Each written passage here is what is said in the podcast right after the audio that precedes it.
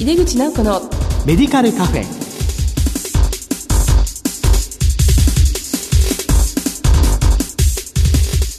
こんばんは。帝京平成大学薬学部の井出口直子です。井出口直子のメディカルカフェ。この番組は医療を取り巻く人々が集い語らい情報発信をする場です。今月は医療と食について特集でお送りしています。この後素敵なゲストの登場です。お楽しみに入れ口直子のメディカルカフェ。この番組は武田手羽の提供でお送りします。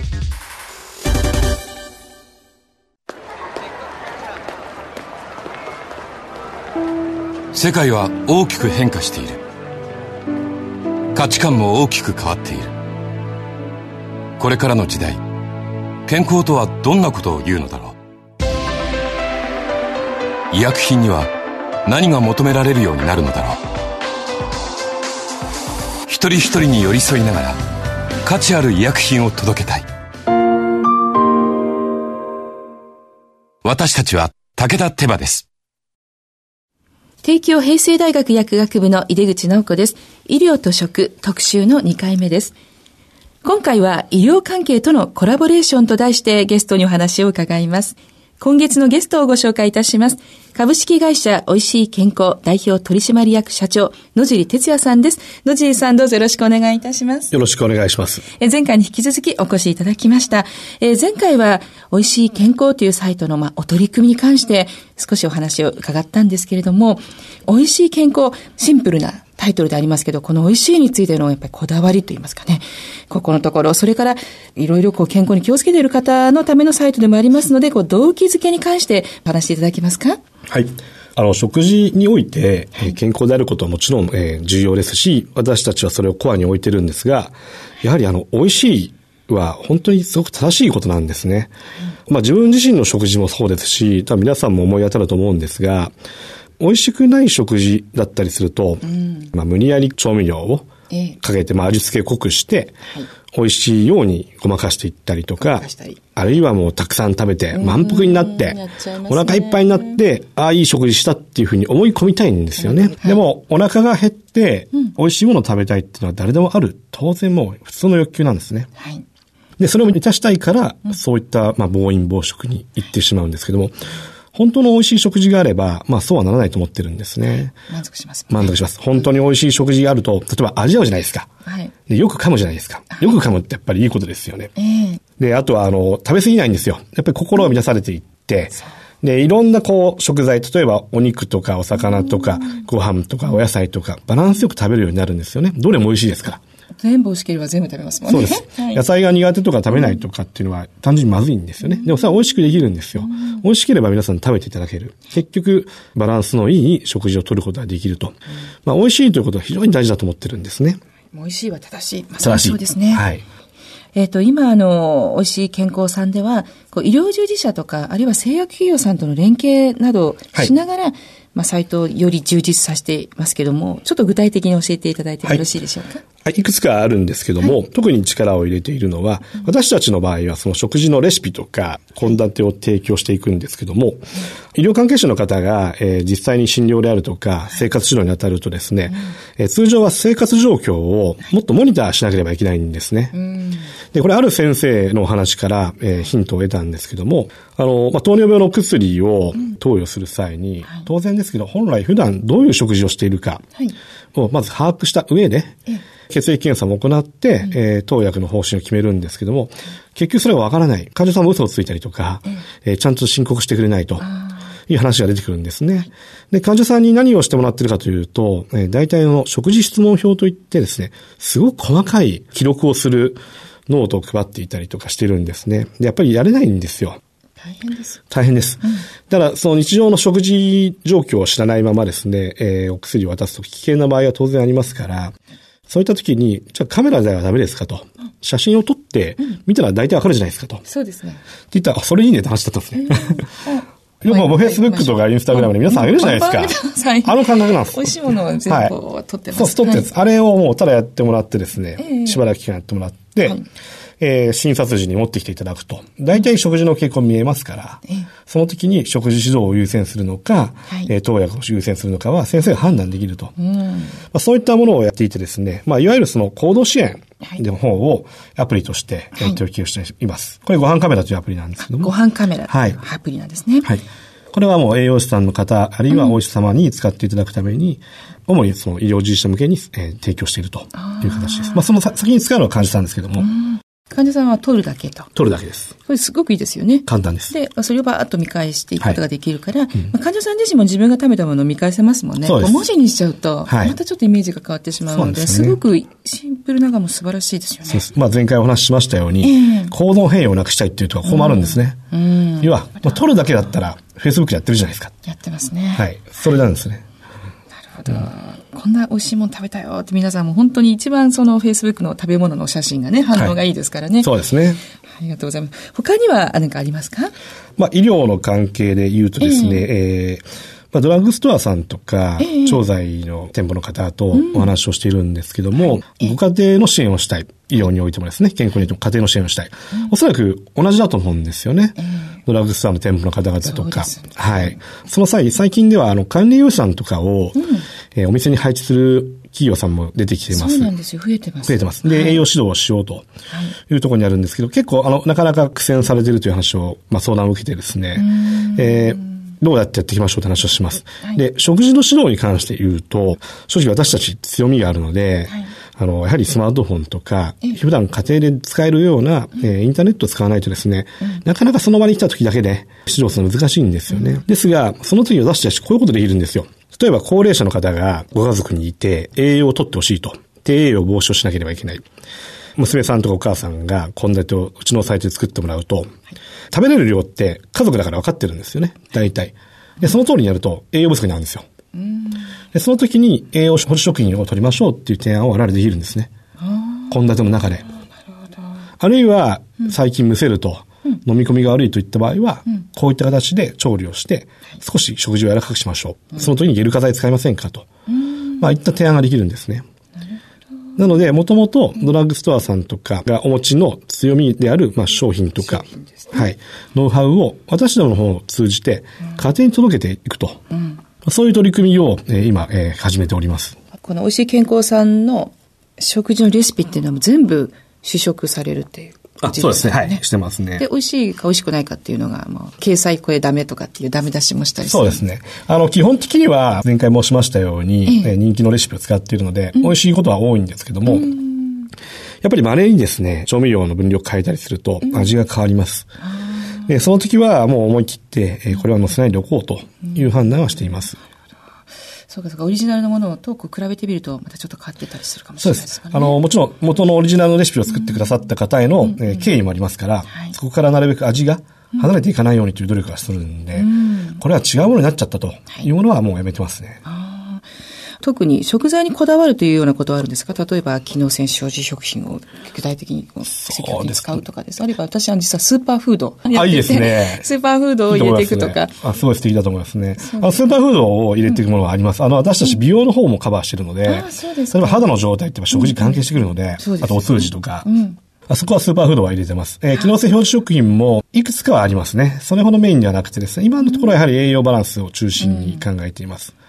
その薬局ドラッグストアは今健康サポート薬局っていう制度が始まったので、ねはいまさにこのお食事運動といった、その方の健康を支えるところの情報提供をいっぱいしていかなくてはいけないので、まあそういう意味では非常にこの美味しい健康さんの情報というのは非常に貴重で。そうですね。あの、連動していけるといいかなと思うんですね。はい。なかなかいい、すごくいいことをいただき方なというふうに思います。はいえーまあ今後の、まあ、展望なんですけども、いわゆる未病って言いますかね、こう自覚症状のない方、まあさっき行動変容しないように自然にっていうことはあったんですけども、その気がないっていう方とかに対して何かこうアプローチって考えてらっしゃることありますか？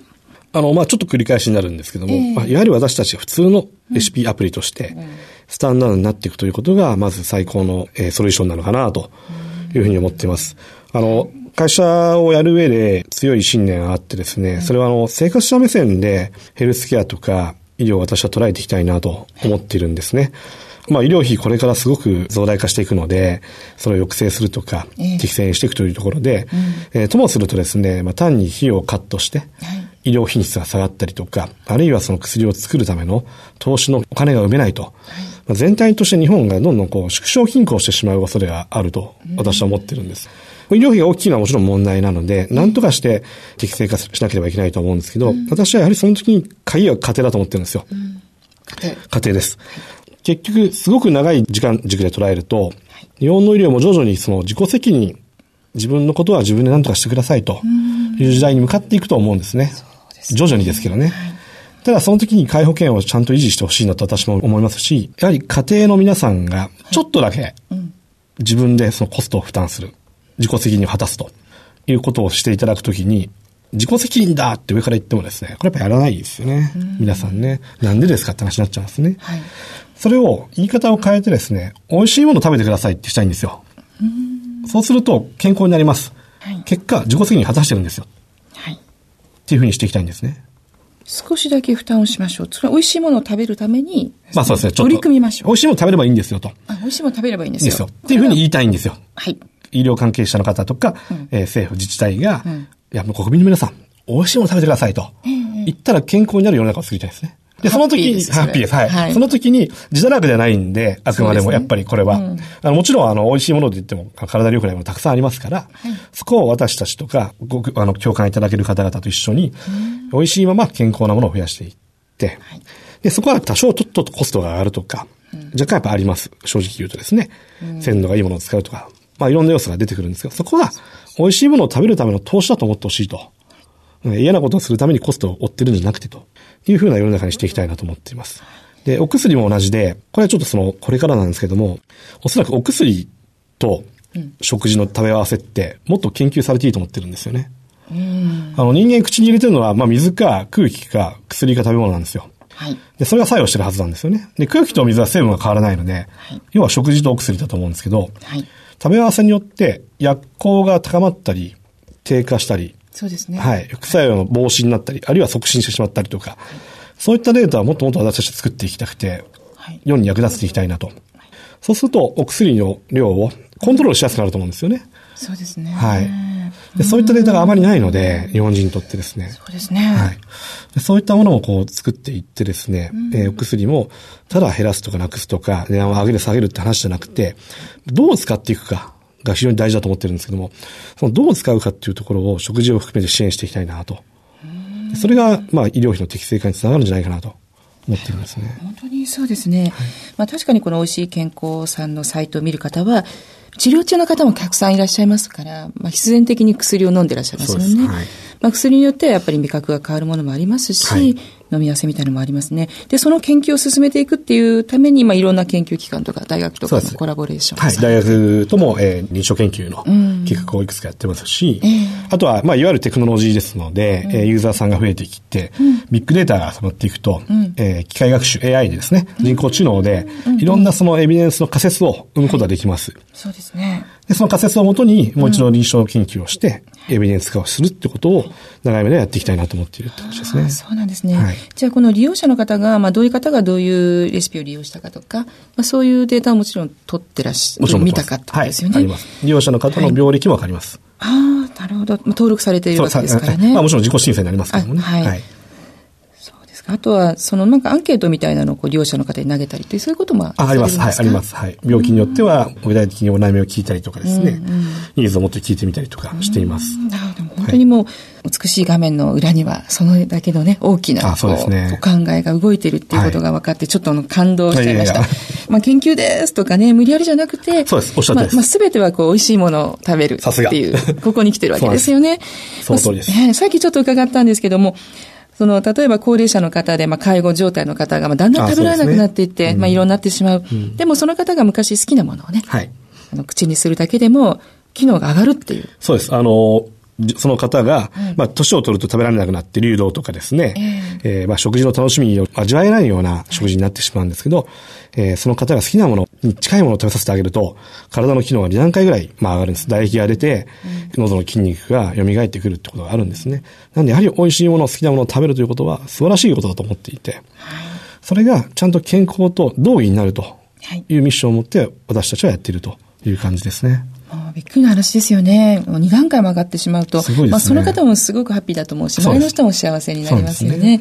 でやっぱりこれを担っているのはやっぱ家庭がすごく大きいってことですよね。はい、そのです。家庭です。はい。でも施設の方もね、もう積極的に、はいまあ、噛んでいっていただきたいですそうです。よね。はい。あの、もちろんもともとそのエビデンスとか、体系的な医療知識というのは専門家が持ってらっしゃるんですけど、これ栄養士さんといろんな話をする中で、結局その患者さんが病院に来るのって月に一遍とかなんですよ。はいまああるいは2回。で、その本当に数十分。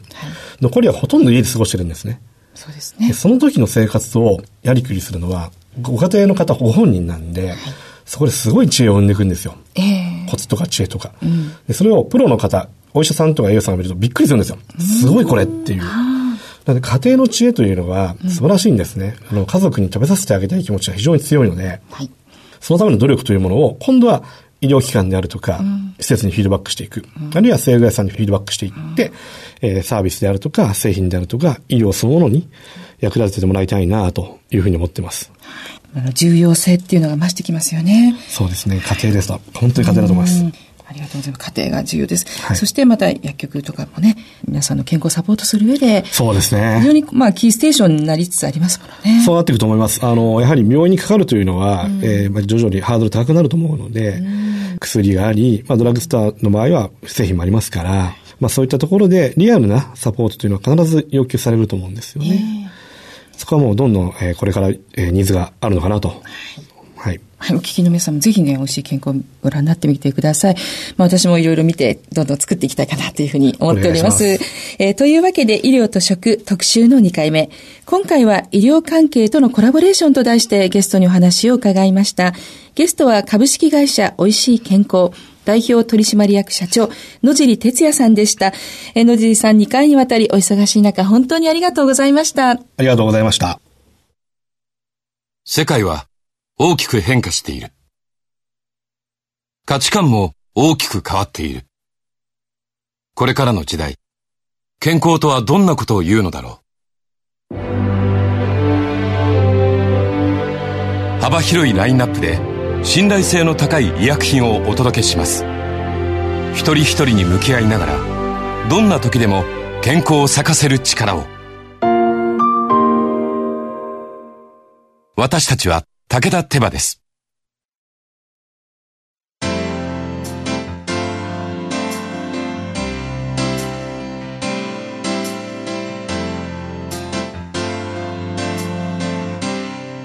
2回にわたり美味しい健康の野尻哲也さんにお話を伺いました本当にこの美しいサイトで検索もしやすくて美味しそうなメニューばっかりです、えー美味しいものを食べるということが全てのまあ根源であって、まあ、それに向かってまあ家庭でいろいろ考えること病気の予防治療そして大きく日本の医療に貢献していくんだっていうことがよく分かりました。